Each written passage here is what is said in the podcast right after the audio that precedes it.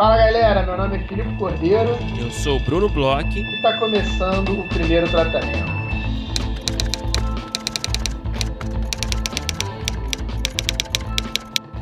Fala Bruno, tudo bem? Fala Filipe Cordeiro, como você está no dia de hoje?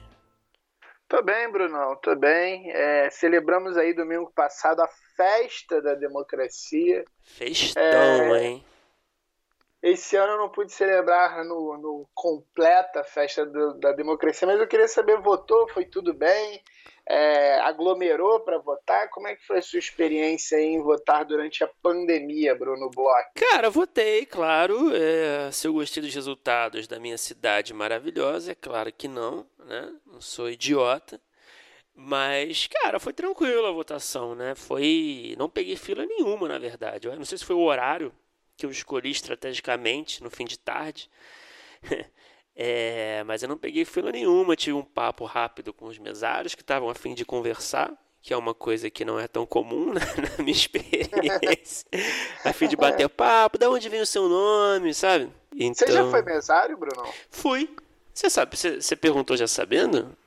Não, não, eu perguntei curioso mesmo. Eu, eu tive sorte de nunca ter sido mesário e e fiquei na dúvida se foi, se como sua experiência foi legal. É Cara, eu fui três vezes. Eu fui três vezes três mesário. Três vezes mesário. Três vezes me chamaram na quarta e. E aí eu, porra, mandei se fuder, né? Eu falei, gente. Como assim? Gente, por favor, né? Vocês já chamaram três vezes, sabe? Tem coisa para fazer. Foi mais ou menos isso, assim. É, inventei um caô qualquer na época. E, e, consegui não ser chamado mais. Porque, poxa, pelo amor de Deus, né? Eu me sentindo direito. Depois de três vezes tá bom, né? É, três vezes você já, já deu bastante o sangue aí para. Pô, já contribuí, né? O Tribunal Superior Eleitoral, Não, né? Com você certeza, já... com certeza. E foi, cara, foi uma merda, assim. Assim, foi interessante, porque. Eu não sei, tem coisas interessantes, né? De, de hábitos, né? É, você interage ali com umas pessoas estranhas e, e, e você, é, sei repente, lá. Se, se, você foi com a cabeça de roteirista, assim, pra para achar situações e pessoas e, e, coisas fora do comum, talvez tenha seu, seu valor, não? É, cara, naquela época eu era eu tava na faculdade ainda, né?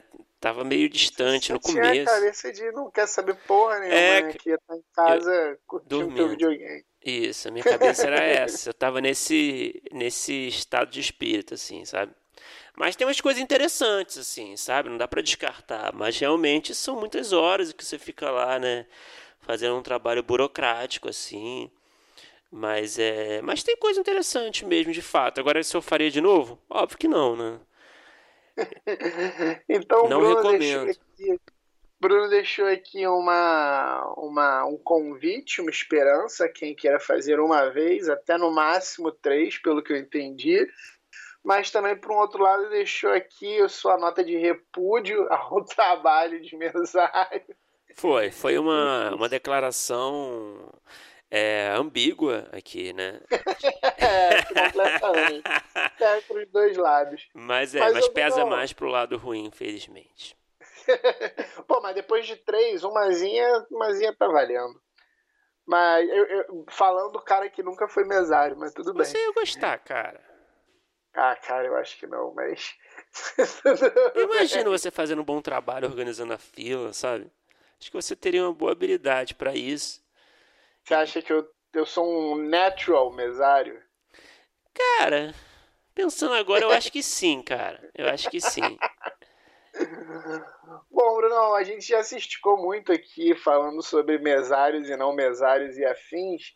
E eu sei que você trouxe um artigo, e aí sim, muito mais interessante, que fala muito mais com o nosso público do que a profissão, a profissão não, né? A incumbência de mesário. O que, que você trouxe aí hoje para a gente dar uma lida junto, para conversar, que é, eu sei que vai ser bem legal aí para a galera que escreve, quem escreve, reescreve, né? É, eu separei esse artigo aqui do Script Lab, que é um site muito legal aí de, de artigos sobre roteiro. É, a gente já trouxe algumas vezes aqui alguns artigos desse site. A gente vai colocar esse artigo ali no post né, do, do nosso site, do episódio de hoje. Então, você, se quiser dar uma olhada, vai lá. É um artigo sobre reescrita de roteiro, cara. Reescrita é uma parte aí tão importante do nosso trabalho, né? É, todo mundo sabe disso. Eu acho que talvez quem está começando não tem tanta noção disso, né? É, o primeiro item aqui do artigo é, inclusive, é esse, né? Que é bem básico, né? Escrever é reescrever, que muita gente repete esse bordão do meio, né? Que de fato é verdade, né? E ele separa aqui, o artigo separa aqui o, o essa fala do David Goyer, né, que é o roteirista do, da trilogia do, do, Dark Knight, né, do Batman, que ele fala que escrever é reescrever e que é, muita gente se ilude, né, achando que o primeiro, o primeiro tratamento de um roteiro vai ser ótimo, vai ser incrível, perfeito, e na verdade nunca é, é impossível praticamente que seja. E ele diz que depois de quatro ou cinco tratamentos, geralmente, acho que o roteiro tende a ficar é, bom de verdade, né? Eu acho que essa é uma verdade é, absoluta, assim, eu concordo plenamente. Eu acho que a gente tem essa ilusão.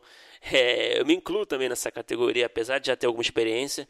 Eu, eu me incluo nessa categoria de me iludir sempre, né, cara? A gente, eu não sei a você, mas eu estou escrevendo às vezes o primeiro tratamento de alguma coisa. Eu não gosto de deixar um primeiro tratamento muito é cru, sabe? Muito ciente de que vai vai passar por muita transformação. Eu gosto de deixar o mais é, pronto, entre aspas, possível, né? É, me iludindo, mas eu sei que no fundo, no fundo, eu sei que não será possível. Então eu sei que vai, eu vou mandar para uma galera o primeiro tratamento, vou receber é, muitas opiniões, vou ter que refletir, repensar, enfim, eu acho que faz parte essa ilusão e cair na real. Não sei quanto a você. É, o, eu acho que o primeiro tratamento ele é muito cansativo, né? Ele talvez é, seja o mais cansativo. E eu acho que a gente sempre cai nessa ilusão, porque assim, você tem que resolver tanta coisa nesse primeiro tratamento, pelo menos eu também caio nessa ilusão que você falou. É, você tem que resolver tanta coisa no primeiro tratamento. Eu também não gosto de, de escrever um primeiro tratamento que eu considero um primeiro tratamento, né? Um tra primeiro tratamento fechado e que eu pense assim, ah, é, tal coisa aí eu vou resolver num próximo tratamento. Não gosto disso. Eu gosto de escrever um primeiro tratamento que uhum. aparentemente vai funcionar até o final. Que se sustente. E né? funcionaria, né? é, e se sustente. Eu gosto de ter essa impressão enquanto eu estou escrevendo, assim, que ah, isso poderia, mesmo sabendo que na verdade ser um último tratamento. Eu gosto de pensar assim enquanto eu estou escrevendo, para depois jogar tudo isso entre aspas, toda essa, essa ideia fora de que isso vai precisar de alguma coisa. Mas é, é, é muito cansativo. Então, assim, é, é o que eu gosto de fazer, inclusive, para reescrever, é tentar ter um distanciamento temporal mesmo para depois reler, sabe? Não reler um primeiro tratamento logo depois que eu escrevo. Eu acabo sempre dando uma lida quando você está acabando, mas fazer uma releitura com um tempo depois, porque aí você realmente consegue entender e, e, e ter um pouco menos, um pouco mais de paz para reescrever, porque é, é o que você falou. É, o primeiro tratamento perfeito, é, eu vou ser ousado aqui e dizer é impossível. Assim, um é. tratamento só e sair alguma coisa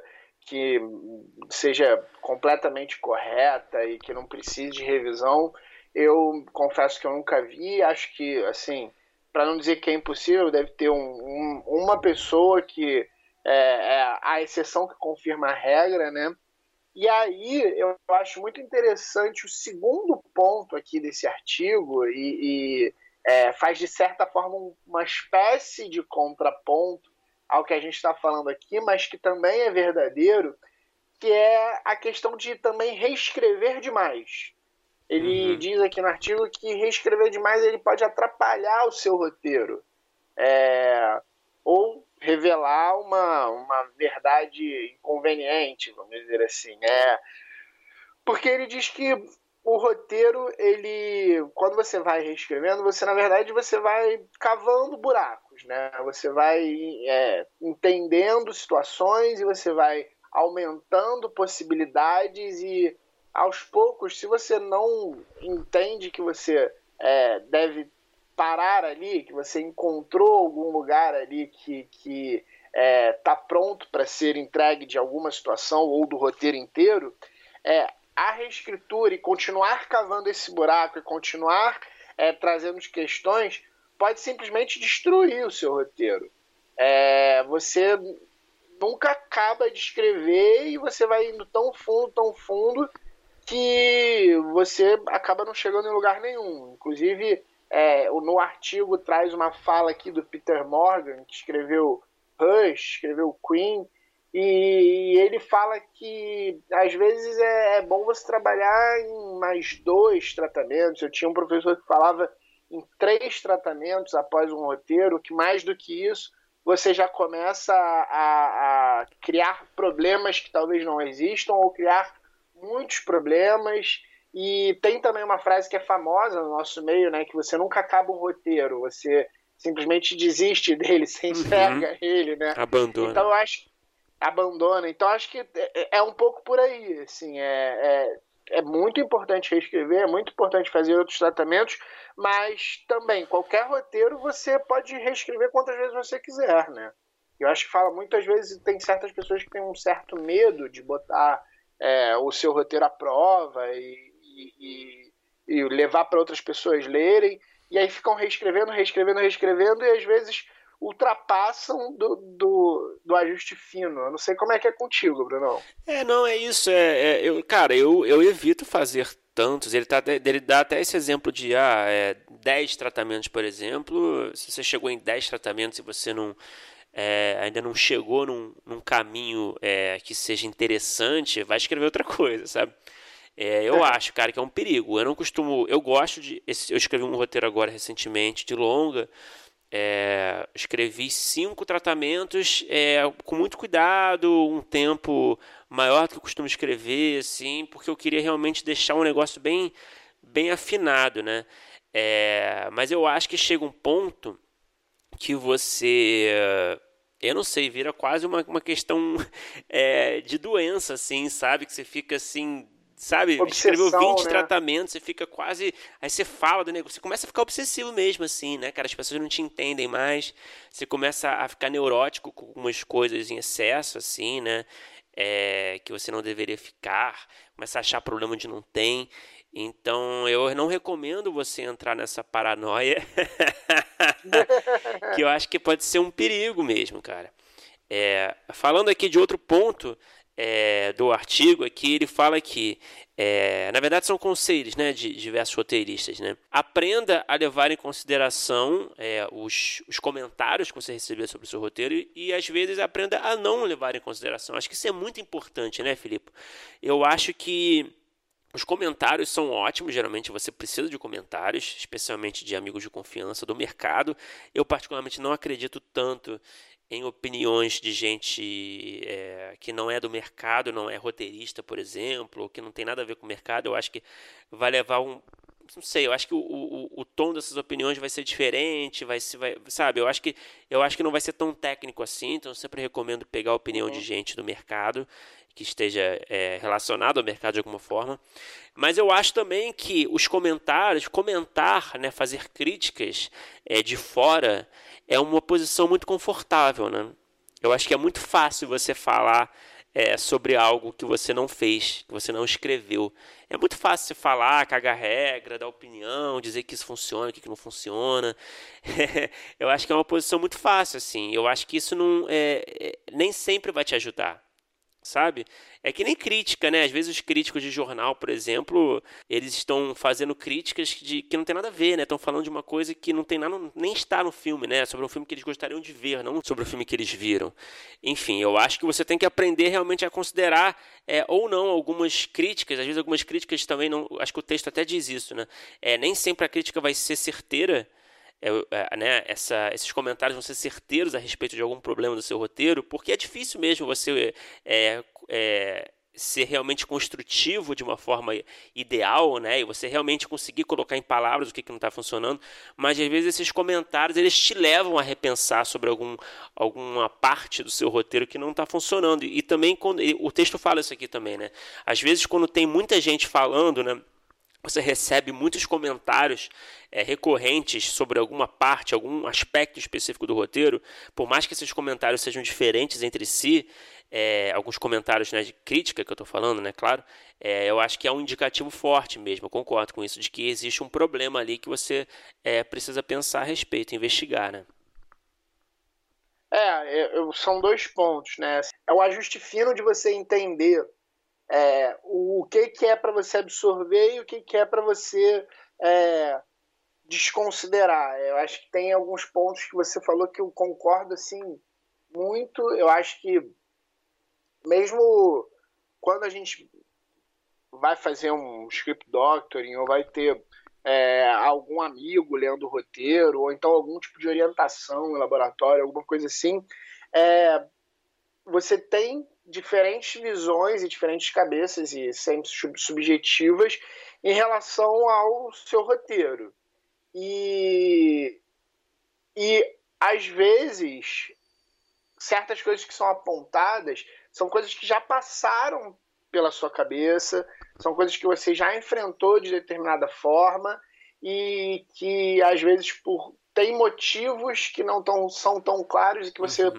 consegue justificar. Então, assim, é, é muito válido. É, Para mim, é, é, das melhores coisas dos últimos tempos é, foram as orientações que eu tive, as pessoas que leram meus roteiros e deram dicas e falaram, mas eu também muitas vezes voltei e depois, e as oportunidades que eu tive de é, poder falar de novo com a pessoa que, que analisou e que veio conversar comigo no roteiro, para esmiuçar um pouco mais é, as questões. Então tem esses dois pontos. Tem certas coisas que eu acho que às vezes até nós mesmos que escrevemos já sabemos que tem um problema. E aí quando a pessoa ela aponta, você às vezes já sabe, a, ali está a fragilidade. E a pessoa vem e confirma a fragilidade, você já já entende o que está acontecendo. E às vezes você pensa que uma coisa é um ponto forte do seu roteiro e a pessoa indica alguma coisa, é legal de você levantar, tomar a luz amarela, sabe? Você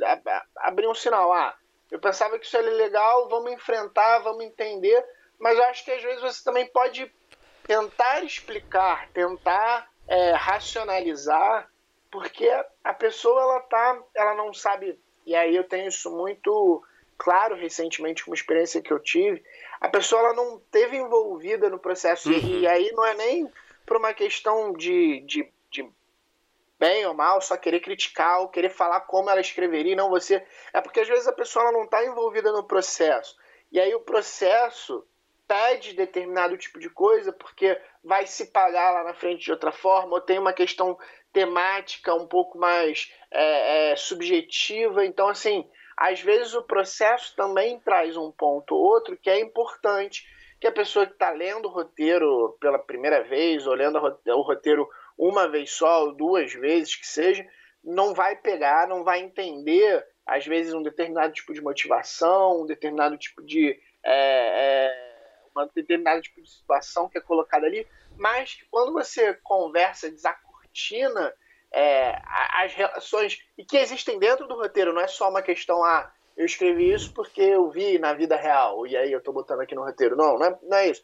Mas às vezes você desacortina e você é, é, já pensou nisso de outra forma, você acaba conseguindo é, convencer ou não outra pessoa, mas saber se deve ou não mexer. Uhum. Então, assim, é, às vezes a gente é, gasta né, dinheiro do próprio bolso com o script doctoring, às vezes a gente participa de laboratório, às vezes a gente é, manda um roteiro para alguém ler é, eu acho que é um trabalho de muita humildade que a gente tem que ter de, uhum. pelo menos, enfrentar todas as questões que as pessoas trouxeram ali, olhar, pensar, repensar, mas também não é absorver tudo, até porque se você fizer um, um, uma análise com cinco pessoas diferentes, é capaz das cinco falarem sobre coisas diferentes e cada uma puxar ideias para um lado diferente. Se você aceitar todas, o é. seu roteiro vai ficar esquizofrênico.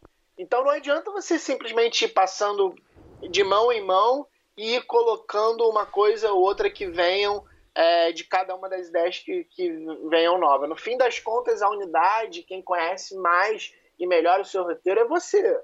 Ou quem está escrevendo com você. Mas é, são dois trabalhos, eu acho que de humildade e de análise. Assim, é.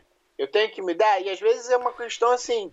É, às vezes eu vejo muito isso, é uma questão de alguém que lê, de repente, dá uma, uma, uma sugestão. às vezes você nota que essa cena não está funcionando, mas também não necessariamente a sugestão que essa pessoa deu é a melhor. Então você nota que ah, aqui no seu problema, aqui no seu roteiro tem um problema, talvez uma fragilidade, mas a sua resolução pode ser melhor do que qualquer outra ideia que venha em seguida, né?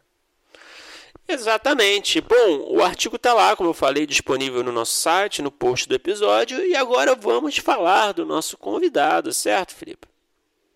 Exatamente, vamos entrar no nosso episódio. A gente conversou com um cara que já esteve aqui, acho que algumas vezes, uhum. um, amigo aí que a gente acabou ganhando nessa vida de roteiro.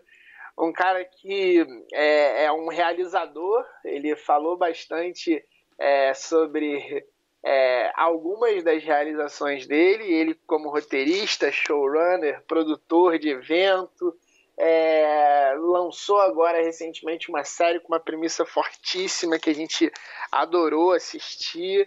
É, conta aí, Bruno, com quem que a gente conversou? A gente conversou com o Léo Garcia. Léo Garcia, é, muita gente o conhece como diretor do Frapa, né, o maior festival de roteiro da América Latina.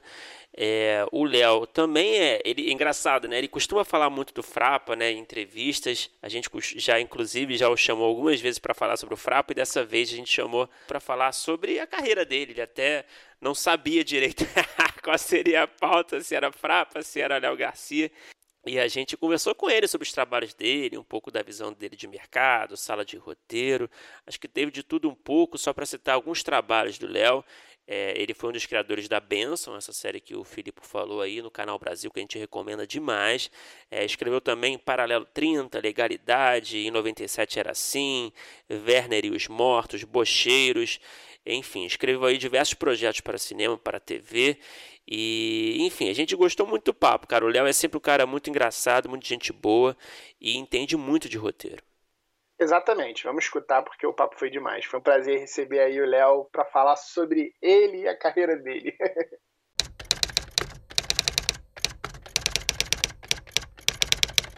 Bom, Léo, muito obrigado novamente por falar com a gente aqui como pessoa física pela primeira vez no podcast. Eu estava fazendo uma pesquisa sobre, sobre o seu perfil, né? A gente sempre investiga a fundo nossos convidados. E aí eu descobri de um projeto seu lá, lá de trás, assim, que eu não conhecia, que é o Alfaiataria, é, que eu achei bem interessante, assim, eu queria que você falasse, eu não sei se, acho que não, não sei se existe mais, eu não sei como é que estão os planos, eu queria que você falasse um pouco para quem não conhece desse projeto, e vou aproveitar também e fazer, só trazer o, o comentário, a pergunta, enfim, do Guilherme Zanella, nosso apoiador, que ele, ele comentou também como ele, ele lembra do alfaiataria lá do começo e ele queria entender se você pretende seguir com o projeto, como é que você e também como, aliás, eu vou até aproveitar e trazer outra pergunta dele, como que você vê esse crescimento de produtoras de desenvolvimento no momento atual? Então, antes de mais nada, muito obrigado, né, pelo convite, é um, é um prazer conversar com vocês. Sou fã do, do primeiro tratamento, né? Podcast só de roteiro focado com mais quase 150 episódios não é para qualquer um, hein? Vocês estão de parabéns. Então, incrível iniciativa e, e, legal ver esse ano também vocês já também introduzindo rodadas de negócios e que eu fiz parte, achei muito bacana. Já estou na expectativa pelos próximos passos da primeiro tratamento Corp.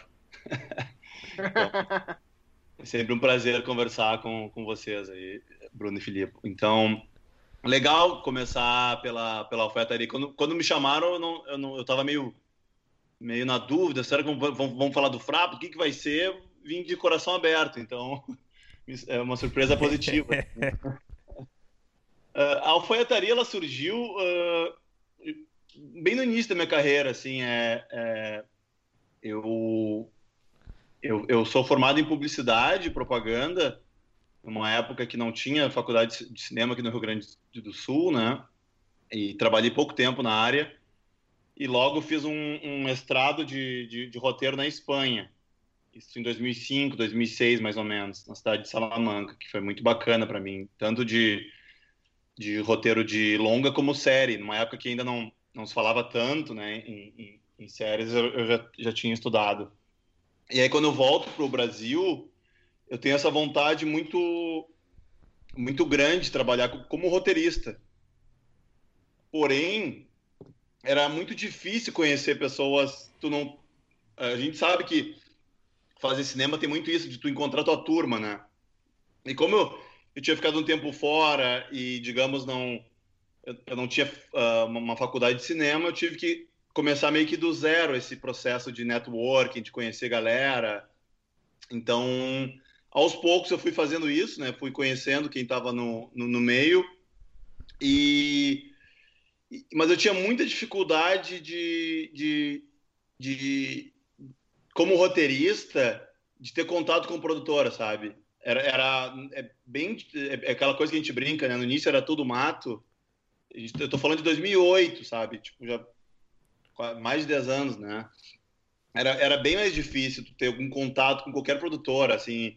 Cheguei a cometer aqueles uh, uh, que todo mundo aqueles erros que todo mundo acaba cometendo nisso da carreira de mandar e-mail, procurar no site da produtora e tu mandar ali arroba o nome da produtora que nunca ninguém vai te responder. Assim. então, uh, eu, eu, resolvi fazer a Coelho Voador, que era uma produtora de roteiro. Na época, não conheci nenhuma produtora de roteiro, de desenvolvimento. E eu achei que, que, que seria bacana uma. Um, um... Eu, eu, queria basicamente. Como eu tinha trabalhado em agência, propaganda lá atrás, eu imaginava, pô, que legal que é essa estrutura de agência. Que legal que, que pudesse ter uma estrutura assim para, sabe, para roteiro, para audiovisual, sabe? Por que, que a gente tem que ser tão mambembe, assim, sabe? Uma coisa tão artesanal. E, e aí eu fundei a Coelho Voador. Uh, e logo, uma das primeiras coisas que eu pensei foi a alfaiataria, que foi era um laboratório. Na verdade, a primeira edição é muito curiosa, assim, é uma coisa que qualquer pessoa pode fazer em qualquer momento da vida, até não só quem está começando, como eu estava, uh, que é basicamente chamar alguns amigos ou conhecidos, que foi meu caso, amigos e conhecidos. E aquela primeira edição foi muito interessante porque era a, a proposta é cada um aqui vai escrever um, um argumento do zero, um, um longa-metragem. Então a gente vai se reunir uma vez por semana na, na minha casa, que era um, eu morava num apartamento na época, que era a sede da Coelho, depois eu mudei para uma casa que também ainda é a sede da Coelho, minha casa. E, e a partir daí a gente começou durante quatro meses esses encontros semanais para para cada um desenvolver uma, um, um longa-metragem e, e se ajudando, sabe? Então, a gente conversava, então tinha esse prazo, assim, ah, tinha que trabalhar durante a semana para cumprir. Então, foi muito interessante, sabe? No, no, no final, até uh, o, o, o, o que me mostrou nessa primeira alfaiataria que menos importante do que os projetos foi as parcerias que, que, que, eu, que eu formei ali. Eu conheci muita gente uh, a partir da, da alfaiataria, né? Esse projeto, dessa primeira leva, se eu não me engano, o, um projeto do Pedro Arres ganhou um Prodave depois, de desenvolvimento, rumo a Guizos. E o meu, eu ganhei um, um projeto de desenvolvimento que era um, um de Kombi a la Louca, que eu criei também nessa alfaiataria, que era um, um road movie uh, que se passa amigos de Porto Alegre até Salvador e tal. É um projeto que está meio, tá meio engavetado, mas eu, eu quero falar depois um pouco sobre isso. Sobre eu engaveto projetos, mas eu nunca desisto deles, nunca abandono as ideias, né?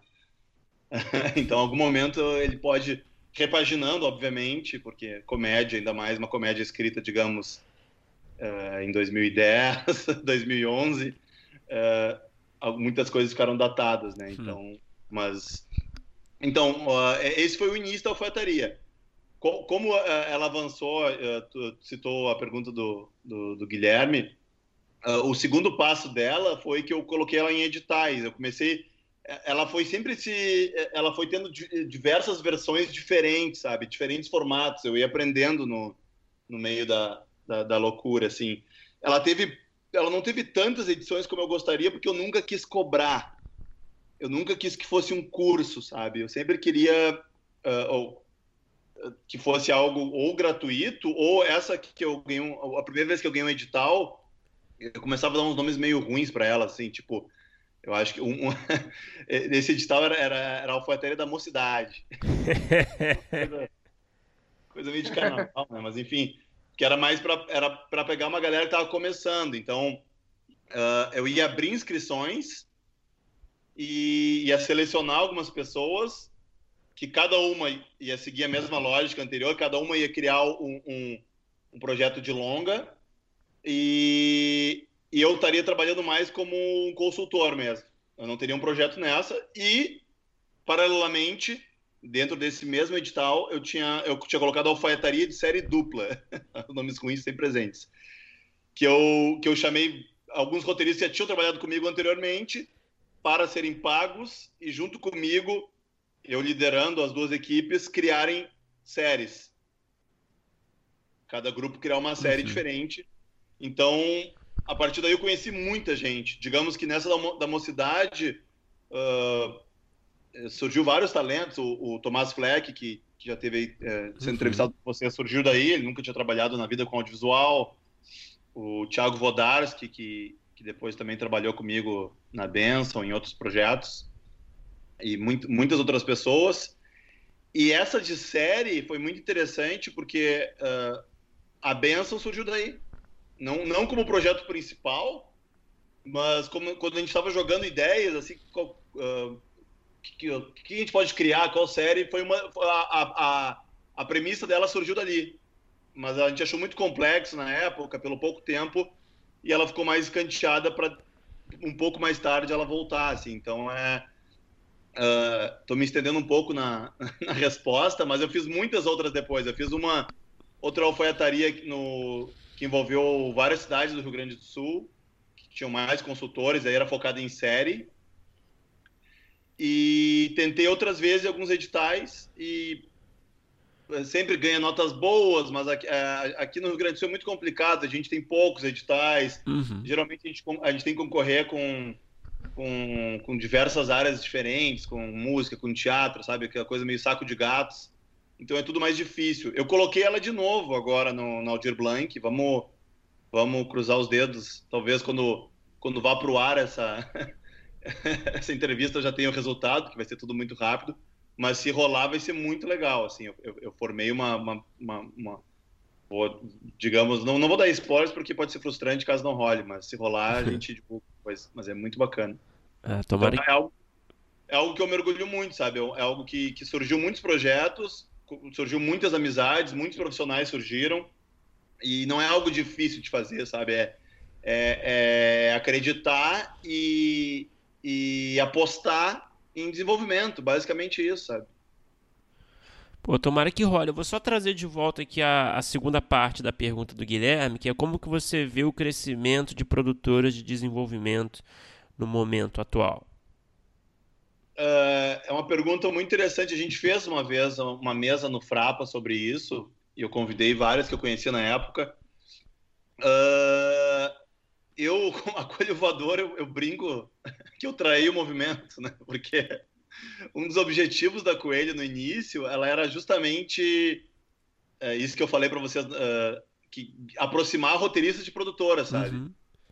E ela fez isso com, com, com, bastante força, só que depois que eu, que eu criei o Frapa, uma coisa que tinha uma força, digamos, regional, estadual, ela, ela se tornou nacional, sabe? Então, é, essa coisa de, de, de, de aproximar uh, produtoras, de, uh, de roteiristas, o, o, Frapa acabou acolhendo muito bem. Então, no sentido que, que a Coelho ela começou a, a, Hoje em dia ela atua também como produtora, digamos, produtora convencional. Eu não... Eu, eu dificilmente, nenhuma vez, nunca fiz nenhum projeto eu produzi sozinho. Então a Coelivadora ela sempre atua como coprodutora. Mas eu eu não não conseguiu talvez o meu sonho inicial que era lá atrás de ser uma sabe, uma, eu, eu, sei lá, ser tipo uma ou dois, uma conspira só de roteiro. Uhum. Era o que eu sonhava, eu acho. A Coelivadora ela continua produzindo bastante coisa, co-produzindo já, a, como a gente vai falar mais tarde, a Benson, é, uma, uma série uh, digamos, bem ambiciosa, mas ainda, ainda sou só eu a Coelho. Ainda sou eu na minha casa. Tu vê ali no site ali, é, é, é, tenho muitos roteiristas que trabalham comigo, mas eu não, eu não tenho nenhum uh, profissional que eu pago mensalmente. Eu, eu, eu acabo chamando para os projetos que aparecem, né? Então, eu espero, eu não quero ser eu não quero ser pessimista, assim, eu, eu torço que, que, que, tenha um movimento cada vez maior de, de, de de desenvolvimento.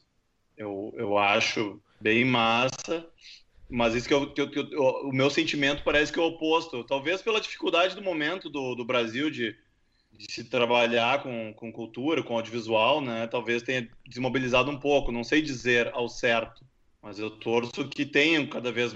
Mas eu tô meio por fora, assim, o que eu, o que eu, o que eu escutei, que eu, que eu sei, tipo isso, produtoras como o, o, o Maquinário Narrativo, que, né, que era uma das, das principais também, uh, encerraram as atividades, apesar de, de os roteiristas continuarem trabalhando como roteiristas em suas carreiras. Então, é um, é um tema a, a, se abordar. Eu acho que merece um assunto especial sobre isso. Topo participar de um super papo. Léo, só uma, mais uma provocação sobre esse assunto. Uma vez eu acho, eu tinha acabado acho que de voltar do Frapa. É, uhum. Eu não uhum. sei se eu tinha visto a, a, essa mesa mesmo de, de produtora de desenvolvimento. Eu e Bruno a gente tinha conversado bastante sobre isso e tinha conversado com a galera da Dédalo também. E aí eu conversei com um produtor, um produtor, vamos dizer assim, é, convencional, e, e, ele falou que, que achava interessante os produtores de desenvolvimento, mas achava que todas elas se, sempre se encaminhariam a se tornar, no fim das contas, uma produtora de conteúdo mesmo. Que ele achava que isso era um, um, um, um parte do caminho. Que ele achava que sempre que o roteirista ele fosse tendo cada vez mais oportunidades de trazer a produção para a mão dele, ele ia acabar é, indo para esse lugar. E aí agora a gente sabe muito bem que você também está produzindo a Benção. É, você acha que realmente é, é, um meio de caminho ou você acha que é, dá para seguir como produtor de conteúdo, produtor de desenvolvimento de conteúdo e, e realmente se desconectar totalmente com essa produção é, é, de fato de, de set, etc e tal? Eu acho que cada caso é um caso. Eu vou, não, não prometo não ficar em cima do muro, mas eu acho que depende muito. Uh, eu acho que se o projeto é, é, é, é, muito autoral da pessoa, é muito difícil tu, tu largar só na mão de uma, de, de uma produtora, de outro diretor e ter, e ter um envolvimento muito, sabe, muito pequeno. A tendência é tu acabar te frustrando em algum momento. Uh, mas eu eu, eu, eu, eu, ainda acredito numa utopia de, de, de uma produtora de, de, desenvolvimento ser apenas uma produtora de, de desenvolvimento, sabe?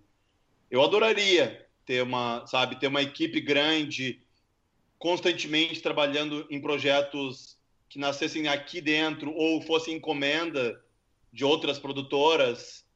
Eu acho que eu acho que poderia ser um caminho interessante se, se a gente seguisse naquela onda de, de, de surfar na onda do, do audiovisual brasileiro que estava cada vez melhor e, e, e, enfim, a gente sabe que foi nosso sonho durou pouco e, e foi cortado. Eu acho que poderíamos. Agora está tão difícil que, que me parece que o momento é, é sobrevivência, sabe?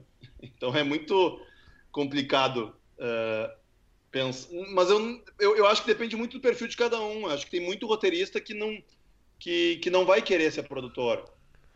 Mas ao mesmo tempo, eu, eu, isso foi uma reflexão que eu tive também. Eu acho que um pouco depois da, da, daquela mesa que a gente fez no Frapa sobre isso, sobre esse tema, que eu, eu acho que eu não conheço nenhum roteirista no Rio Grande do Sul que vive só de roteiro, sabe? E talvez isso seja em todos os estados do Brasil, com exceção de Rio e São Paulo, que é praticamente impossível. A, a pessoa tem que fazer outra coisa. E é diferente. Eu tenho amigos uh, do Rio e de São Paulo que são só roteiristas, ou então, sei lá, um caso muito à parte, como o, o, o Pedro Peraz, meu amigo, que é de Salvador, mas que para fazer a carreira dele ele teve que passar temporadas inteiras no Rio e São Paulo. Agora, com a pandemia, com todo mundo trabalhando uh, de home office e as salas de roteiro, pelo que eu estou escutando, andam funcionando, então é capaz de a gente ver uma mudança nesse sentido. Mas é, é, é, é um pouco triste pensar nisso, sabe? De, de, Uh, eu, eu, como eu falei antes, eu, eu poderia ser feliz sendo só roteirista. Talvez em alguns casos extremos eu gostaria de, de, de, de produzir junto para ter a minha voz ser, ser levada em conta em todos os processos e, e eventualmente dirigir algumas coisas em documentário, que é onde eu me sinto confortável dirigindo, não em ficção. Enfim, não sei se eu respondi muito, eu saí pela tangente. Não, tá respondido sim. Ô, Léo, vamos falar da Benção, cara. Que, pô, parabéns pelo trabalho. Pô, uma grande série e corajosa e complexa, né, cara? Eu, fico, eu fiquei assistindo e, me, me, e refletindo, assim, imaginando como deve ter sido o processo de, de, criação, de concepção. Você já adiantou aí que a série, a ideia, pelo menos o embrião da ideia surgiu ali no Alfaiataria, né, lá atrás, né? Eu queria que você falasse um pouco ali do momento em que a série virou ali uma a ideia virou uma realidade ali, começou a ser pensada. É, imagino que, que tenham tido muitas discussões filosóficas também a respeito do tema, que, intermináveis provavelmente. Queria saber que você falasse um pouco ali do de quando, quando vocês começaram a desenvolver a série para valer. É, como é que foi essa coisa dessas discussões? Quanto tempo vocês perderam nisso, no trabalho de pesquisa, enfim, o que você puder falar aí vai ser interessante. Massa, muito massa. O... Teve dois momentos importantes para falar sobre a Benção, né? Então, como eu, eu... teve esse início que, que, surgiu, digamos, a fagulha da ideia, e aí quando a gente sentou para desenvolver um pouco mais. Uh, no caso, eu, o Frederico Ruas e o Pedro Arres. E o que a gente fez? A gente, hum, a, a gente não tinha grana de desenvolvimento, então a gente não teve tanta pesquisa nesse momento inicial. A gente fez um one page. A gente criou os, os protagonistas, o qual que seria o, o mote da, da primeira temporada e fomos à luta. Tentar apresentar o projeto para alguma produtora. Aí, na época, 2013, mais ou menos, surgiu, uh, veio a primeira edição do NetLab. Não sei se vocês lembram. Sim, sim, sim. E, e aí a gente inscreveu. E, e isso é bacana. Uma vez eu, eu, eu ia dar um curso que o nome era Como Perder Editais e mesmo assim ser feliz, sabe? Que. que um pra lançar como livro também, né? É. um, um, esses editais, o concurso, eles sempre, por mais que, que, sejam difíceis, na maioria das vezes a gente não vença eles, eles sempre fazem a gente ter um, pelo menos um, um deadline e, e, nos dão pelo menos um, uma motivação para a gente evoluir na história. E foi o que aconteceu com a Benção. A gente desenvolveu bem mais. A, a, daquele one page para o NetLab, a gente teve que escrever o roteiro do piloto. E criar fichas de personagem, criar todos aqueles textos que nos pedem, né, de, de, de apresentação, conceito, etc. E a gente escreveu no NetLab e, e e na, naquela primeira edição teve mais de 1.500 inscrições de série de ficção. E eu, eu, lembro que eu coloquei umas três séries, três ou quatro projetos, alguns que, que eram os oficiais, digamos, da alfaiataria. E a Benção foi um dos 15, uh, foi um dos 15 semifinalistas. Então, pô, a partir dali a gente, ó, acho que a gente tem alguma coisa boa na mão, sabe? A gente recebeu esse carimbo. Uh, que, que tipo, de 1.500 ficar entre as 15. Infelizmente, das 15, tinha as vencedoras que eram quatro, que ganhariam uma graninha para desenvolver e, e, e, e digamos, e, e, ter mais contato com canais e tal. A gente não foi. Depois eu, eu, eu fiquei amigo da, da, das, das realizadoras do, do NetLab, né, da, da Minon e da Jasmine, e ela, me falaram que foi na, batemos na trave, assim, sabe? Aquelas coisas que a gente nunca fica sabendo.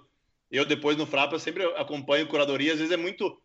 É, como a sorte às vezes define, né? Tipo o, o, o, o match point lá do, do, do de Allen, aquela a cena da a bolinha que vai ou vem, às vezes é um detalhe que acaba definindo como a Coelho Voador nunca ganhou um núcleo criativo, eu sei que também aconteceu isso, sabe? De, no detalhe a gente não foi. Como teria sido se tivesse ido, eu não sei. Mas o que eu sei é que a gente bateu na trave e não ganhamos, mas, mas foi muito importante para nós ter sido um dos semifinalistas, porque a gente já teve feedbacks, na época já, já a gente já foi para vitrine, digamos assim, né? Saiu na Folha de São Paulo, meu nome e tal. Uhum. E, e e a partir daí a gente começou uma série de, ne de negociações com produtoras. O, o, objetivo primeiro era, era produzir com uma, uma produtora grande do Rio São Paulo. E eu lembro, eu não sei se qual, qual canal foi, a Universal e tal, que tinha achado a nossa série muito cara. Naquela época já, imagina. Então, uh, a gente teve várias conversas também, mas no final das contas a gente acabou não fechando. E nesse meio tempo, uh, como eu contei para vocês, a, a, a Coelivadora acabou crescendo um pouco. Comecei a lançar alguns outros projetos. Eu comecei a produzir algumas coisas, co-produzir, né? Alguns longas. O, o 97 era assim, uma comédia. O, o A Vida Extraordinária de Tarso de Castro, um documentário. Que eu, que eu e o, o o, e, o, e o Fred, o Pedro Arges, no caso, que era o outro criador, ele tinha se mudado para Berlim e ficou um pouco afastado do projeto.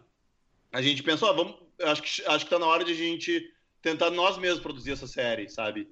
E aí a gente chamou também a, uma outra produtora, era a Coelho Voadora, Antifilmes do Fred e do Zé Cabrito, e a gente chamou Os Gang, que era do, do Davi e do Emiliano, que, que dirigiram a série. E o primeiro edital que a gente tentou, que foi o do Canal Brasil, de produção, a gente foi contemplado. Isso em 2016, 2017, mais ou menos. E aí que começaram os nossos problemas. Não, tô brincando. Aí começou, começou a nossa aventura, né? Que foi, uh, de fato, finalmente, eu como é, é, essa minha essa minha verve de defender sempre o, o, o roteiro, eu, eu, eu, eu, quis eu quis finalmente investir um bom um, um, bom dinheiro, sendo que a nossa série já era de baixo orçamento, mas em, eu sabia que seria uma economia, sabe, fazer uma sala de roteiro que durasse cinco, seis meses, com uma equipe com umas, com, com assistente, com, com, com mais. Tinha com quantas mais... pessoas na equipe? Era eu e o Fred, de os criadores, e mais três roteiristas, a Yuli Gerbasi, a Denise Marque e o Thiago Vodarski. O, o Thiago e a Yuli já tinham participado da alfaiataria, e a Denise tinha participado de uma alfaiataria B, que eu fazia às vezes, que era basicamente a gente só ler roteiros prontos de, de sabe, um por semana a gente lê um roteiro e faz uma consultoria coletiva. Então eu já conhecia ela também, um pouco do trabalho dela. E o Pedro Galiza, que que, que era nosso assistente, que no final também acabou uh, assinando, junto com o Fred, um dos roteiros do episódio 7. Então foi aí que, que quando eu falei que eram os dois momentos, que a gente uh, pôde finalmente uh, pesquisar mais, sabe, a fundo. Conversar com, com, com, com, com químicos, sabe, com, com filósofos, com com psicólogos, psiquiatras. Então a gente foi a fundo na pesquisa e, de fato, a premissa da série é uh, e, e, se existisse uma droga, uma medicação que, que fizesse com que as pessoas não tivessem medo da morte, ela pode ir para muitos lados, né? Uhum. então, uh, ela, ela mudou bastante desde aquela série aquele o conceito sempre eh, foi o mesmo o da série premiada quase premiada lá do NetLab digamos que os, os protagonistas uh, continuaram existindo os dois criadores da, da, da, medicação que era o, quase uma relação de mestre e pupilo o Lerner e o Arthur e o, e o, o, o, tripé seguinte que era a Marta que que era a, a psiquiatra que começa a medicar alguns pacientes. Mas digamos que no projeto original, a, o, a Marta ela era esposa do Lerner e o Lerner sumia, era, era sumia tipo no primeiro episódio e voltava no décimo. Eram 13 episódios.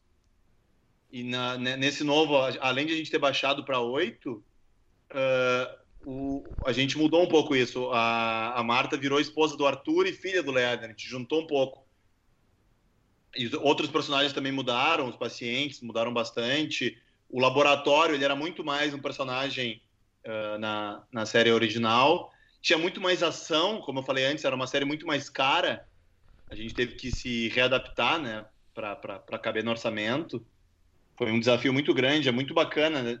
É, é, é, às vezes, às vezes há males que vêm para o bem, né? A gente brinca, né? Que às vezes quando delimita uma coisa em roteiro, às vezes pode ser bom. Um dos, dos episódios, dos meus episódios favoritos da, da, da Benson, na, sem dar muitos spoilers, episódio 5, ele surge de uma necessidade orçamentária, de a gente ó, seguinte, a gente a gente precisa fazer um episódio que se passe praticamente todo na mesma locação. A gente tem que ter menos locações, a gente já Foi o seu episódio da mosca, né? Exatamente. Mas o episódio da mosca, ele, digamos que ele não ele não avança, né, a, a, a, a série para frente. Ele é, como é que é o, aquele termo que se usa? É o bot, bot, é, tem um termo, esqueci sim, agora. É, borrowed, né? Algo assim, né? Eu acho que é, sim. acho que é borrowed. E no nosso caso, não. No episódio 5 acontece coisa, muita coisa importante, e é quando todos os personagens finalmente se encontram, sabe? É quase uma catarse, assim, entre eles. Então foi, foi muito bacana nesse sentido. Mas uh, uh, ainda tentando responder um pouco da pergunta sobre as questões filosóficas, sim, era foi difícil também a, gente ficar diariamente das nove ao meio-dia e depois da uma às seis da tarde falando sobre morte. Não é um tema fácil de e isso foi isso foi bom para o projeto. A gente tentar quebrar um pouco o tabu. Por que, que a, a, falar sobre morte é tão difícil, né? Porque a, a gente foi entendendo que tomar uma medicação como essa não, não, é, não, não quer dizer que tu vai virar um, um super-homem, né? Que tu vai sair aí, não tenho medo de morrer e vou, vou me atirar de um, de um ônibus. Não vai ficar não vai, não vai virar uma pessoa burra, no caso, né? Tu, o, tu, o, por exemplo, ah, se alguém apontar uma arma na tua cabeça, sim, talvez tu não fique com medo. Tiver num, num, num avião, uma turbulência, uhum. todo mundo fica rezando ou desesperado, tu ia ficar tranquilo mas isso não quer dizer que tu ia querer morrer. Então a, a gente foi a gente foi evoluindo muito nas discussões e, e, e, e eu acho que ainda tem muita coisa para ser abordada em temporadas futuras, sabe? Léo, é, pra, só para situar aqui, a, a, série ela tem uma premissa muito forte, que é essa droga que inibe né, o medo da morte. E aí eu queria fazer uma pergunta é, em cima de um pouco do que você falou, uma pergunta que eu já queria fazer por conta da série, mas em cima do que você falou no, no início ali da nossa conversa sobre a gênese das ideias e quanto tempo elas ficam maturando e essa coisa de você não abandonar. É, você gosta de partir é, de premissas? Como é que você é, pensou na benção lá antes de é, é, chegar na alfaiataria, foi, foi, foi a sua ideia da premissa, não sei. É, é um ponto que você parte quando você pensa em seus projetos, porque assim, uma das coisas que, que eu acho que a gente até estava conversando antes, é, ela tem uma premissa tão, tão forte, original e assim, interessante, que para o roteirista deve ser uma delícia trabalhar é, em termos de quantas possibilidades é, ela pode ser é, é, explorada, né? A benção ela tem muito isso, e aí você acabou de falar, dá para explorar em várias temporadas diferentes, em vários tipos de relações diferentes. Então, assim, é, essa coisa da premissa, ela, ela dependendo do tipo de projeto, ela transforma e, e ela cria todo um motor de uma série, né? Então eu queria saber se sempre você parte a partir de uma grande premissa. É... Eu sei que a, a vida do Tarso partir de um personagem, mas aí também é um, um projeto documental. É, eu queria saber como é que é esse início assim das suas ideias para projetos. Eu acho que depende muito, depende muito. Eu acho que cada caso é um caso. Por exemplo, o primeiro longa que eu escrevi, o 97 era assim, ele é uma comédia, eu falo semi, semi autobiográfica, porque ele partiu de memórias minhas, de, sabe, do meu tempo de adolescente, Uh, ele, ele era um curta-metragem que quanto mais eu, eu tentava uh, cortar ele, ele, ele, ele, a história pedia, chamava para uma coisa maior. Então, sobre, sabe, sobre uma, uma coisa nostálgica, sobre amizade. Então, depende muito. O, o outro longa que, que foi lançado ano passado, o Legalidade, ele surge de uma de um, de um, de um, de desejo do, do pai do diretor, do Zeca Brito, de dizer, ó, a, a, o Rio Grande do Sul teve um movimento histórico muito importante, a legalidade.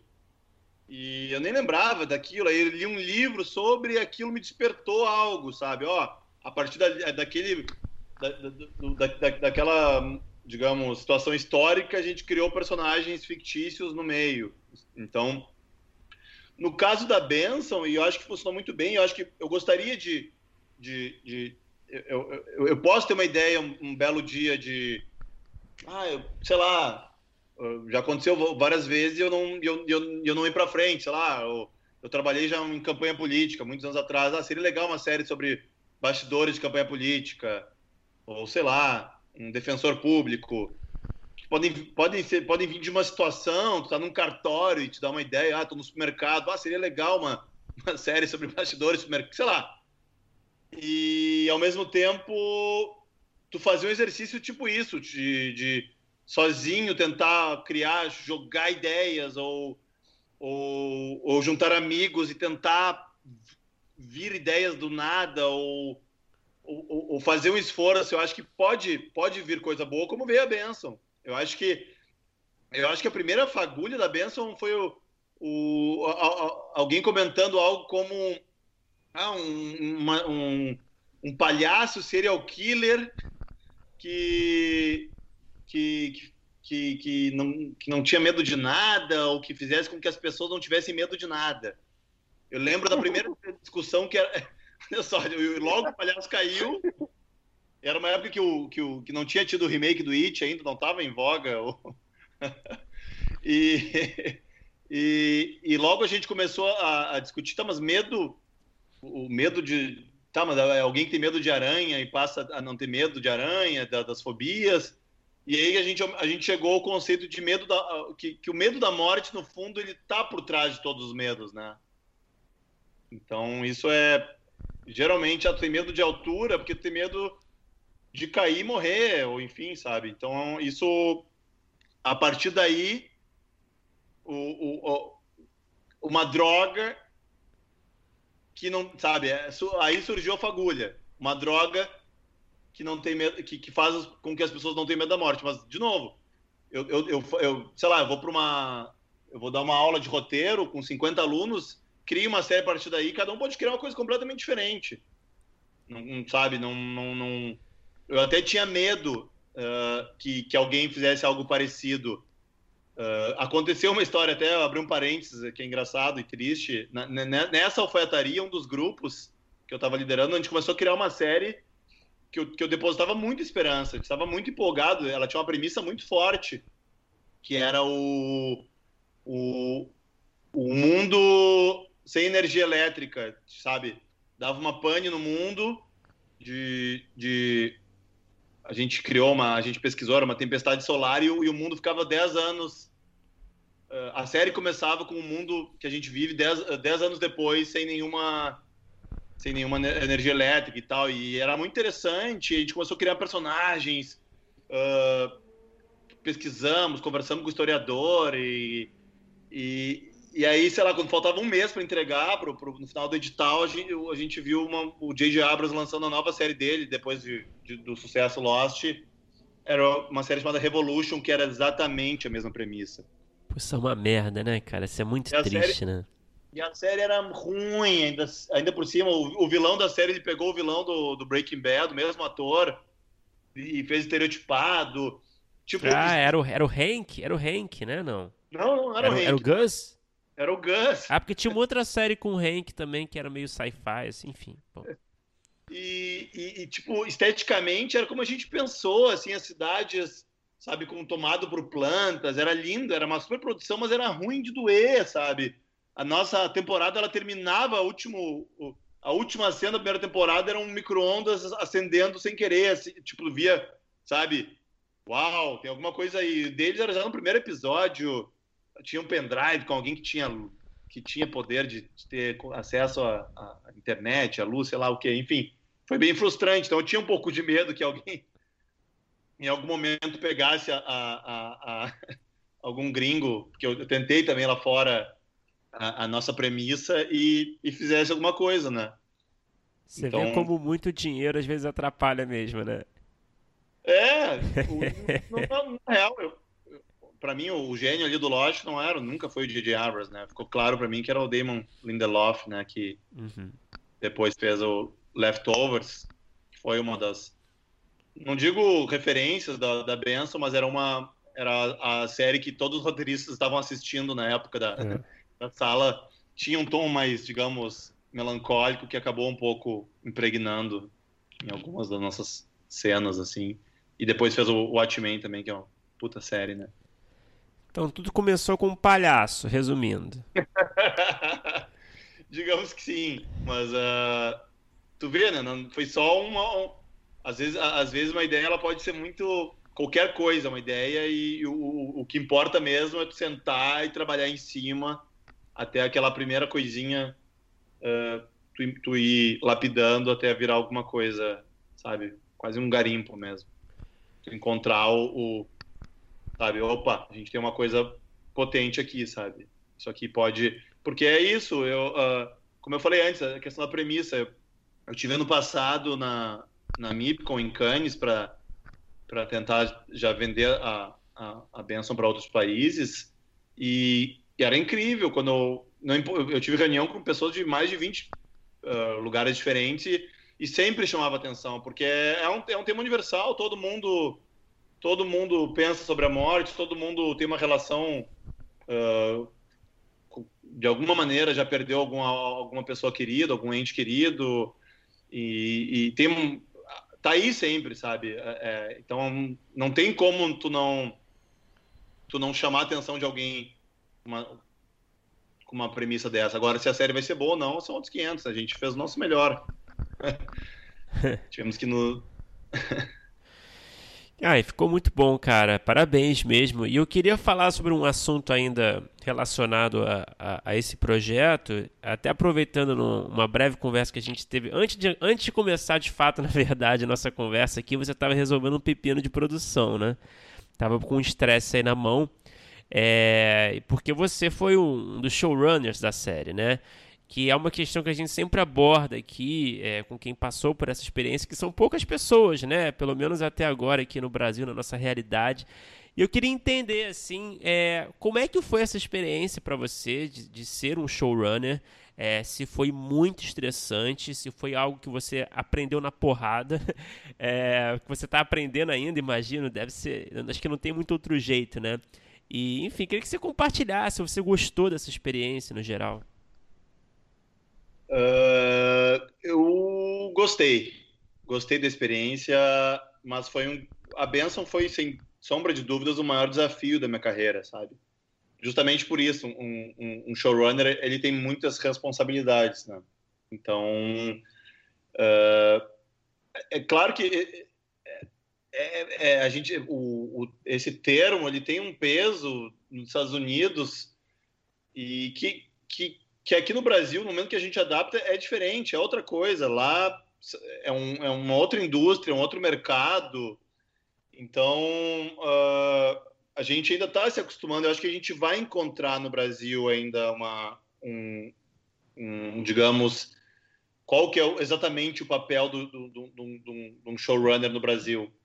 No meu caso, na, na Benção, eu era o, o proponente da, da, da série, o produtor, criador, o, o, Fred como co-criador e, e, e co-produtor, ele era meu co-showrunner, o que, o que ajudou um pouco nesse processo tão de, difícil de, de, de, entender, né?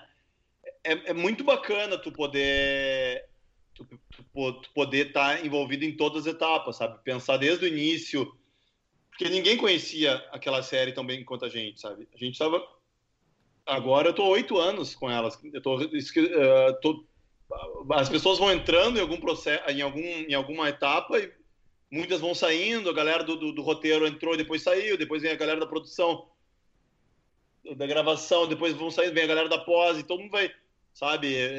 me sinto quase como não, não um aluno repetente que continua no colégio.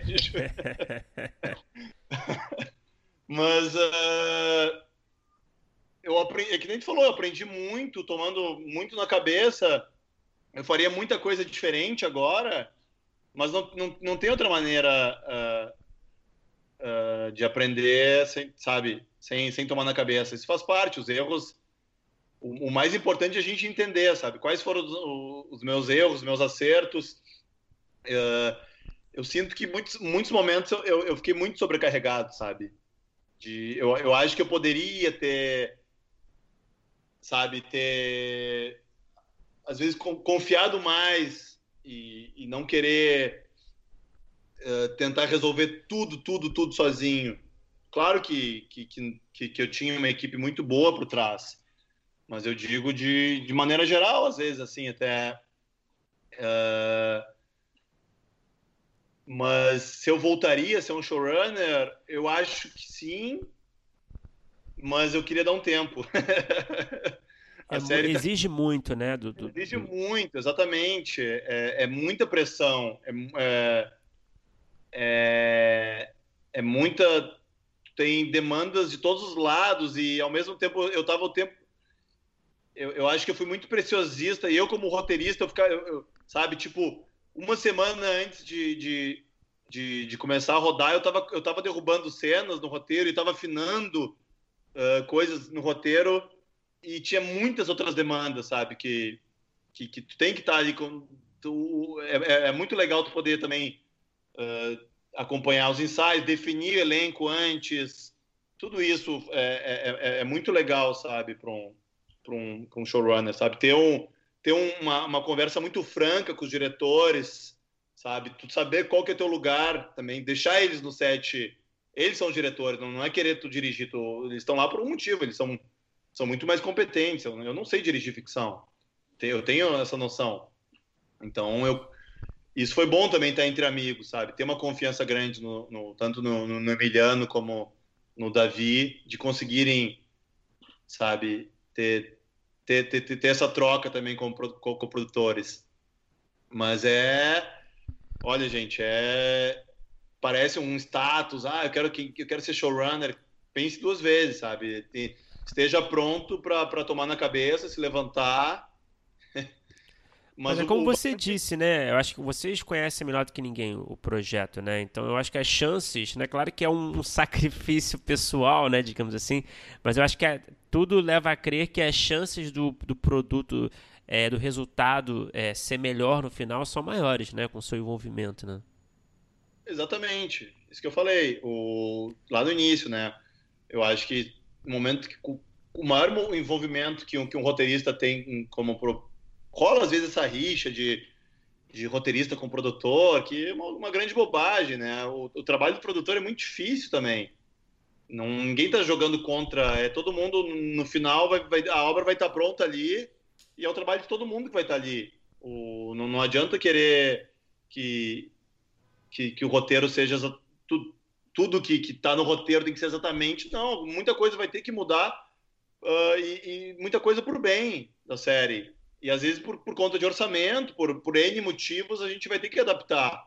E, as, e, e, e, o resto da equipe vai aportar coisa. O audiovisual é isso, é, é, é uma obra coletiva. Então, é claro que, que isso de. de eu, eu, eu acho que tem alguma coisa. A Benção tem alguma coisa autoral minha, com certeza tem. Tem do Fred também, e gente, somos pessoas bem diferentes e, e, mas em algum momento a gente teve um, um, um a gente teve que, que, ter um olhar parecido sobre o mundo, uma visão de mundo para a série ter, uma, ter a cara que ela tem agora, sabe? Então eu acho que algumas pessoas vão notar algumas semelhanças com alguns, algumas coisas de outras apesar da minha carreira eu ter ter vários, sou bem eclético, digamos, faço drama, faço comédia, faço animação, faço documentário. acho que algumas coisas vão, vão acabar notando ali. Ô, Léo, é, essa sua experiência de showrunner, é, dá para falar que você já tinha outras experiências como produtor, né? E é, não dá para fugir da nossa conversa aqui de falar um pouco do Frapa. É, você é produtor, idealizador do maior festival de roteiro é, do Brasil, da América Latina, e a gente já conversou aqui algumas vezes sobre Frapa, mas muito sobre o, o que estava para acontecer, as edições, etc. e tal. Eu queria saber como é que foi é, a sua ideia lá no início, é, como é que foram os primeiros passos assim para levantar o, a primeira edição do Frapa e você imaginava o tamanho que, que chegou e que é, tem hoje em dia e continua crescendo absurdamente, apesar desse ano a gente é, ter passado por tudo que a gente passou, é, era para ser um, de novo recorde de maior edição, e eu sei que de ano a ano esse recorde vai sendo batido, então eu queria saber assim, lá, lá atrás, como é que foi esse roteirista com, com anseios que acabou criando Frapa e como é que você vê hoje esse monstro gigante maravilhoso que se criou? Isso é bom de ser otimista, né? Uh, eu, eu sabia do potencial. Que nem eu falei antes para vocês que eu, que, que, eu, que eu me sinto um pouco frustrado de a Coelho Voador não ser uma mega corp com, com 500 roteiristas trabalhando. o Frapa, eu desde o início, eu sabia que o Brasil tinha uh, potencial, tinha interesse que, que existisse um, sabe, um puto evento de roteiro. E eu nunca imaginei que seria eu a pessoa a fazer isso, mas uh, alguma coisa me levou para esse caminho. Eu acho que né, essa, isso que eu estava falando para vocês no início, essa minha trajetória de ter dificuldades no início da carreira, de, de, de sentir um pouco um peixe fora d'água, de ter dificuldade uh, de, de ter acesso a produtoras, de ter acesso a outros roteiristas, eu tinha dificuldade, sabe? Então, uh, eu, eu, lembro quando eu, eu, eu frequentava alguns eventos de mercado, sabe? Eu, me sentia um pouco excluído, sabe? Aqui a conversa é produtora, é produtora canal, sabe? O roteirista estava, sabe? O patinho feio. Uh, e eu, eu lembro de ter ido em algum evento, eu não lembro exatamente qual agora. Uh, era só, sabe? Um, um, é, eu fui para São Paulo só para isso, assim, tipo, iam ter duas ou três mesas de debate sobre roteiro. E eu vi aquilo, e vi que ele, sabe, vários roteiristas ali e aquilo me encantou, pensei assim, eu, eu lembro, eu lembro como se fosse hoje, assim, eu, eu pensando assim, o que, que poderia ser um, sabe, um encontro de, sabe, de roteiro, o que, que seria uh, chamar chamar convidados, mesas de debate, passar filmes que chamar só o roteirista, porque tinha isso também, eu estava como roteirista de curta-metragem, que, é, que é uma coisa que não é muito comum, a gente sabe que geralmente curta-metragem é o diretor, autor. Em festivais, sabe, ninguém nunca dava a menor entrevista. Eu tinha que lutar para conseguir, sabe, um lugar, um ingresso. Tinha essa coisa do roteirista ser, ser excluído. Não, eu, é outra coisa que, que me motivou muito era isso. Quando eu tinha oportunidade de, sei lá, quando, quando eu fui selecionado para um laboratório, como, por exemplo, o, o que não existe mais lá do Festival da Adaptação, que era uma galera massa aí do Rio que, que fazia, o Lucas Paraíso, enfim. Uh, eu, eu, conhecia outros roteiristas e me dava, sabe, olha só, existem outros roteiristas, a gente dá tão bem. Foi, eu conhecia a Camila Agostini ali, o Pedro Perazzo, depois se tornaram grandes amigos e, e, e tocam Frapa também hoje em dia. Tipo, eu, eu ficava pensando por que, que, essa, por que, que não existe esse espaço para juntar toda essa galera, sabe? E aí uh, surgiu a, a de novo, a fagulha, né? A primeira coisa é isso, né? uma coisa é ter uma ideia, agora como botar isso em prática? Então aí eu chamei na época uh, dois amigos produtores, né? A, a, a, a Memes, que está até hoje comigo, e o Pedro Guindani, e a gente levantou meio na, sabe, uma primeira edição. É sempre assim, a primeira edição é pequena, a gente a gente fez uma parceria com a Feira do Livro aqui de Porto Alegre, que é um evento gigantesco. Então já foi uma, uma estratégia interessante. E, e foi, enfim, foi, foi, foi as duas primeiras edições foram pequenininhas, assim, digamos, não, elas, elas eram mais locais, apesar de, de ter trazido convidados de peso, já já vinha grandes roteiristas, já veio o Thiago Dottori, já veio o Bernstein, já veio uma galera, mas ainda, uh, digamos, a gente estava engatinhando. Quando a gente resolveu a nossa mudança de paradigma do Frapa foi quando a gente mudou de sede, a gente mudou de, de época, a gente se, a gente, a gente resolveu caminhar com, com as nossas próprias pernas, digamos. Mudamos um, uh, um pouco algumas. Uh, uh, criamos novas, novas co coisas, como concurso de roteiro, as próprias rodadas de negócio. E, e, e, começamos a cobrar inscrições, que era um risco. A gente tinha medo de cobrar e se mostrou muito acertado. Assim, é, é, é um pouco triste falar isso, que essa lógica capitalista que a gente tem, mas é, dificilmente uma pessoa viaja para uma outra cidade se para um evento se, se, se, sabe? Se é de graça a pessoa ixi, ela desconfia sabe? E parece que tem que ter um valor agregado. Mas o, o que foi bom porque a gente nunca a gente nunca cobrou valores digamos exorbitantes. A gente sempre tentou ser o mais acessível possível.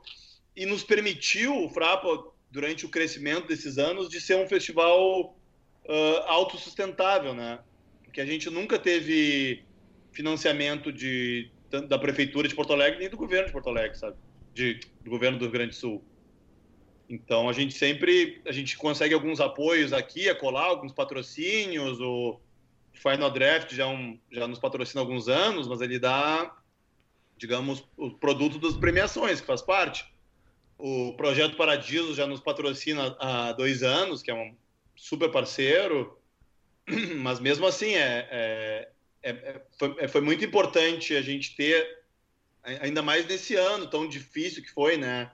Fazer um frapa virtual devido à pandemia foi uma coisa que que nos salvou, sabe, de ter de ter já um público cativo. A gente o, o Frapa tem essa coisa que ele é um festival muito querido pelas pessoas, sabe?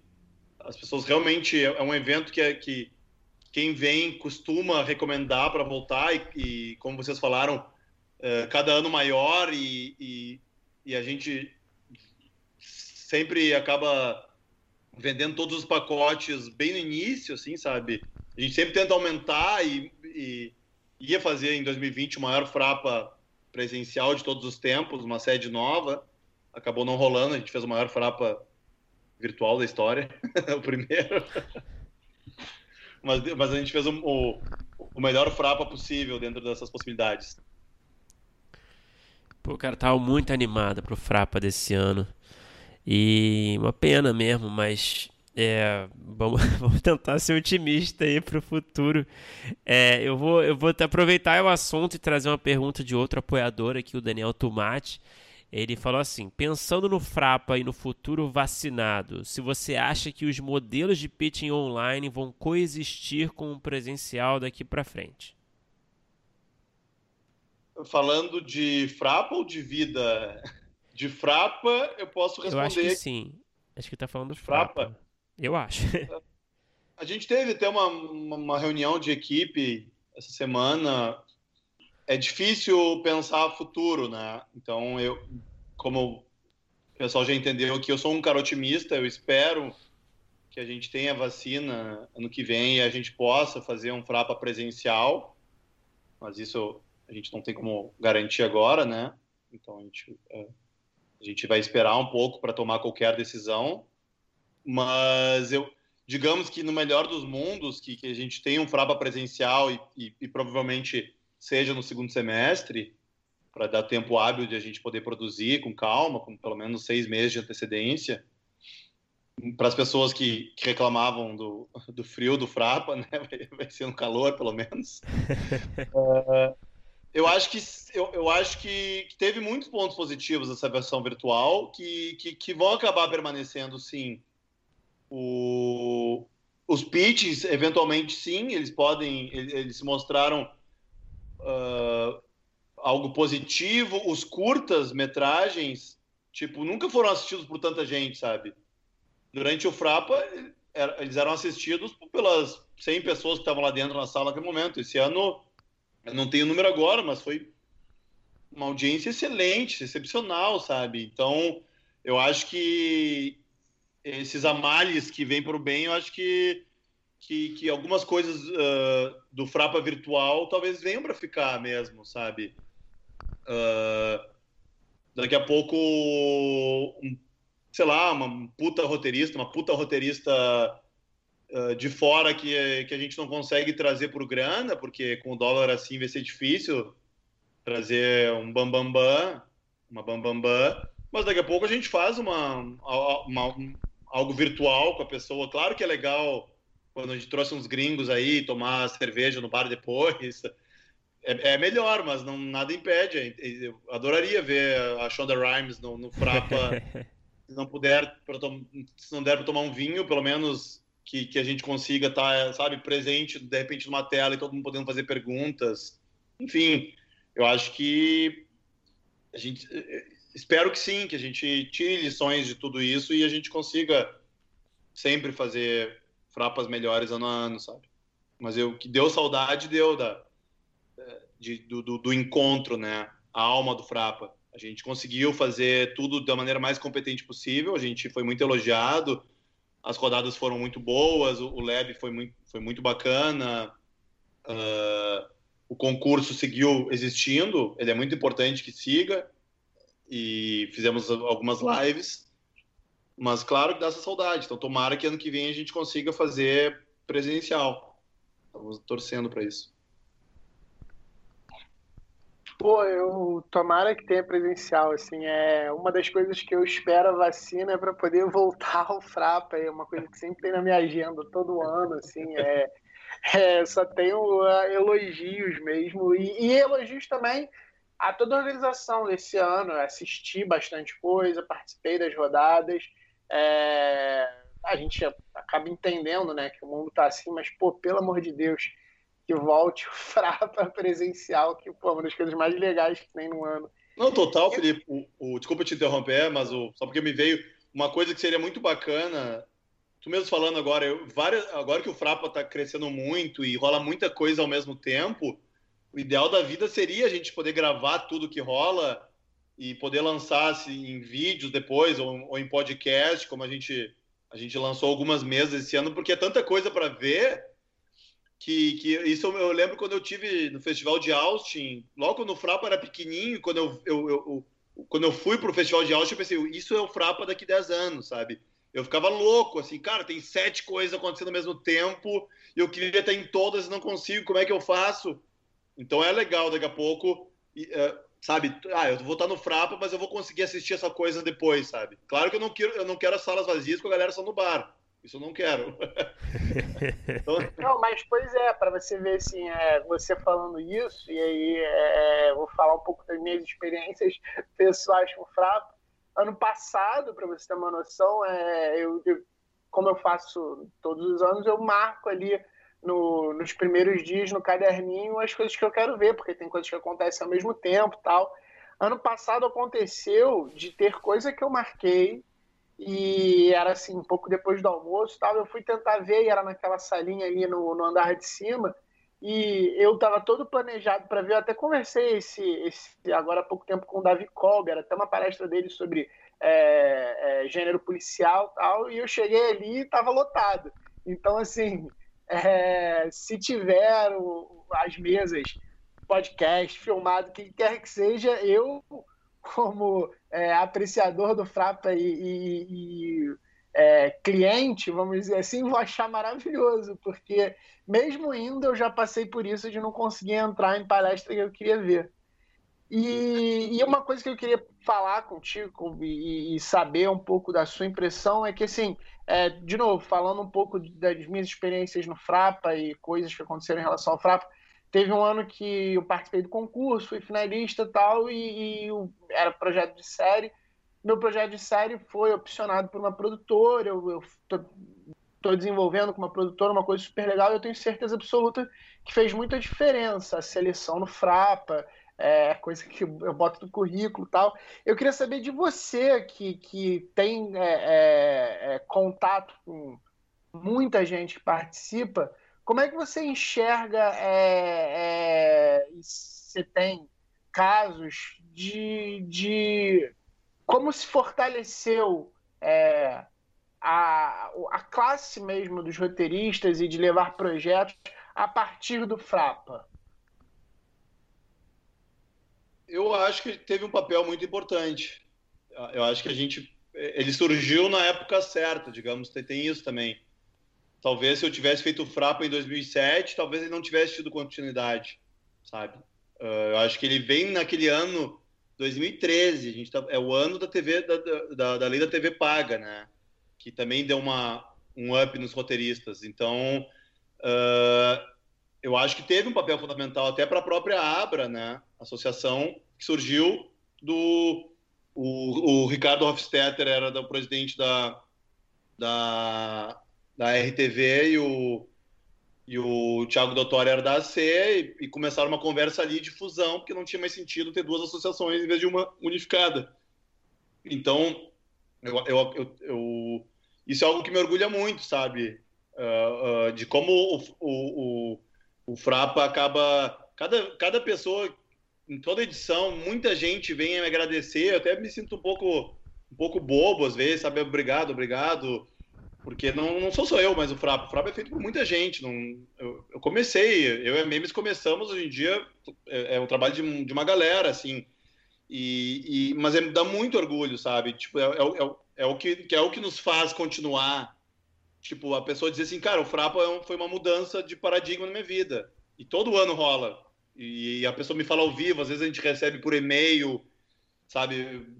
Rola uma lagrimazinha, um orgulho muito grande, sabe? De ver como aquele evento foi tão importante pra, na vida de alguém, sabe? E, e, que só talvez ela precisava de uma oportunidade. E a gente apenas a gente apenas fez isso, sabe? Então isso isso é, é, é algo muito bacana, assim. Todo, todo o perrengue que é fazer também o Frapa não é fácil esse ano, na pandemia, a gente estava com muito medo, como eu, a gente já tinha vendido quase todos os pacotes, e, e aí vem, e agora, o que, que a gente faz? Tinha um risco de tomar, sabe, um tufo e nunca mais ter frapa. Foi muito difícil a gente conseguir. A gente foi, se não me engano, o primeiro festival que a gente tentou, a, a, a gente agiu da, da, maneira mais transparente possível, de, de avisar direto, ó, pessoal, a gente vai ter que adiar, talvez não aconteça presencial. A gente qual era a melhor maneira de fazer isso? Vamos a gente devolveu uma parte do dinheiro, chegamos a devolver tudo para quem só ia assistir, não, não teria outras atividades. Enfim, é, é o que nos faz a cada ano. Uh, a gente perde muito tempo com o Frapa. Claro que, que, que, que hoje em dia, diferente do início que a gente fazia, digamos, no amor, a gente já consegue ser, ser, ser remunerado pelo trabalho e remunerar bem a equipe. Uh, o que nos move é isso. É, é, é isso que nos move. É, é ter, é ter um, um é, esse feedback das pessoas, saber o quão, o quão importante é para a carreira delas e, sabe, o, o e, e, é muito bom ver que surgiram outros eventos como o Frapa, depois o, Cabiria, uh, o Rota, a Série Lab. Eu gosto muito de poder frequentar outros eventos que não estou produzindo, é muito, sabe, é, é tão bom estar tá ali na, sem aquele estresse de ter, sabe, de dar tudo certo e, enfim. Léo, é, a gente tem o bloco final, né, que a gente faz com todo mundo, que passa por aqui, chegou a sua hora, então vamos lá. Qual é o melhor roteiro que você já escreveu, na sua opinião? Longa, curta, série, episódio de série, pode ter sido produzido, pode estar na gaveta, vale tudo. Ai, ai, ai, ai, ai, ai. Bate pronto assim. É difícil. Eu acho que tem o roteiro de um filme chamado Depois de Ser Cinza, que ele tá para ser lançado, ele, ele, ele, foi exibido a premiere dele no, no, Festival dos Estados Unidos Online agora, que é um roteiro de longa que eu mergulho bastante ter escrito ele. E, e eu ponho menção honrosa para o Ed, que é um curta-metragem uh, que eu escrevi junto com meu irmão, que foi o primeiro trabalho meu que teve um grande alcance. Ele é um, ele é um eu acho super difícil escrever uh, curta-metragem. E, e, quando eu sou, quando eu faço consultoria de curta, eu acho às vezes mais difícil fazer uma consultoria de um curta do que para um longa, porque enfim pode ser experimental. E, e é um curta que tinha, uh, ele não, ele não, ele é mudo, digamos, ele não, ele não tem diálogos, né? Eu acho ele bem redondinho e um, filme que aconteceu e hoje em dia ele está na internet, tem mais de 3 milhões de vídeos, mais de 100 festivais. Enfim, é um, é um, trabalho que eu tenho bastante orgulho. Assim, aquele, o, ele, ele é tecnicamente impecável. Então ele, ele ganhou muitos méritos em cima do. Porque ele é muito foda a produção do, do da hype lá do meu irmão. Mas o, eu, o roteiro dele eu, eu, eu acho. Gosto bastante. Assim. Aonde a gente pode assistir esse curto? Ele tá, ele tá na internet? Tá ali? Escreve tá Ed, YouTube. ED, uh, espaço Hype, que é a produtora do meu irmão, que é H-Y-P-E Hype, né? Que, uhum. que tá esse, é, um, é esse link aí que mais de 3 milhões de views aí. É, é muito bacana ver os comentários do, dos gringos ali. Pô, foda, foda. E qual é o pior roteiro que você já escreveu? Vale a mesma coisa, vale tudo. eu queria contar uma história, mas aí eu, eu... Alguma coisa que não foi produzida é sempre um caminho mais seguro, é, né? Eu, eu deixo por um bar outro dia a história que eu queria contar. Mas o pior roteiro que eu escrevi Deixa eu pensar, blá blá blá. Uh, eu acho que é um. Eu, eu, não, não chega a ser o. É, tá, eu vou, eu vou dizer que é o pior, porque eu não consegui acabar ele até hoje. Então, por isso. Era uma, ele era uma pastinha que eu tinha que era História Genial, o nome. Já, já começou errado, né? Eu achava, eu achava que aquele era genial. E, e depois mudou o nome para Paradoxo de Gepeto, que, que enfim. Opa! Que aí era um. e, e, e cara, eu adoro os seus nomes, cara. Eu adoro os nomes que você dá para as coisas. Estou gostando muito, cara. Eu não sabia dessa, dessa sua marca. Que é, aí era um curta um pouco que, que tinha muita metalinguagem nele, sabe? E, e, tão difícil, e, e, era um roteirista que, que tinha um diretor, que tinha não sei o quê, e eu nunca consegui gostar desse roteiro, sabe? Nunca tá ali bem escondido na minha gaveta para um dia, quem sabe, eu, eu, eu, ter coragem. O Ed surgiu um pouco, sabe? Eu peguei aquela história e simplifiquei o máximo que eu podia, foi o... aí surgiu o Ed. Mas é outro rolê, é outra coisa, assim. Então pode ser considerado um, um fracasso meu como um roteiro ruim, assim, por enquanto. E Léo, o que que você assistiu, e aí também vale tudo, série, filme, curta, nacional ou estrangeiro, e você pensou, putz, eu queria ter escrito isso? De coisas que eu vi, digamos, nos últimos anos, sei lá, não vou falar Casa Blanca, que eu não teria como ter escrito Casa Blanca. Adoraria, mas acho que não. Uh, mas o, o que eu citei antes, acho que Leftovers é uma série que eu eu acho sensacional, assim, sabe? Maravilhosa. De, quem sabe, talvez, dar uma, uma menção rosa pro BoJack Horseman também, que eu, eu amo de paixão. Mas também acho que que eu sei, eu acho que essas duas séries eu, eu, eu teria capacidade de estar na sala de roteiro. e Léo, para terminar, qual é a ideia que você tem, o roteiro que você tem escrito, que você tá coloca ali na, no topo da sua lista para vê-lo realizado algum dia? Bom, tem a segunda temporada da Benção, que espero que a gente consiga botar para frente, mas de uh, atualmente tem um tem um projeto chamado uh, A Vingança do Timão, que que é um, é um livro, na verdade, do que era o meu livro favorito quando eu era uh, adolescente ou, ou pré-adolescente, que ele ganhou o Jabuti Infanto Juvenil ali nos anos 80, que eu tenho os direitos, eu ganhei um edital de desenvolvimento com ele, que, que é, um, é um projeto que eu boto muito fé, assim, é, é sobre futebol, ele é, jovens no interior do, Rio Grande do Sul nos anos 60. Eu acho uma leitura muito deliciosa e, e, e, é um projeto que eu, que eu tenho muito carinho. Assim, espero que um dia ele possa, não sei se live action, animação, princípio longa, mas quem sabe série. Uma pena que o, o autor do livro eu, eu conheci por, por e-mail, assim, a gente ficou, digamos, amigos virtuais, trocamos muitas mensagens e e ele, tipo, ele veio falecer uh, um mês antes de eu ganhar o edital, então é uma pena. O, o Carlos Moraes. Ele, ele, mas ele tem vários outros livros muito interessantes. Ele era um padre ex-padre que enfrentou a ditadura e tal. Figuraça. Pô, Léo, obrigado. É isso, cara. Respo super respondido. Muito obrigado por, por falar com a gente, cara.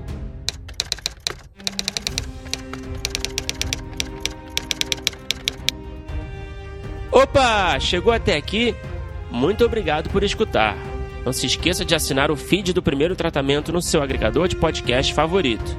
Comentários, sugestões ou em busca de consultoria para o seu roteiro? Mande um e-mail para primeirotratamentopodcast.gmail.com que responderemos assim que puder.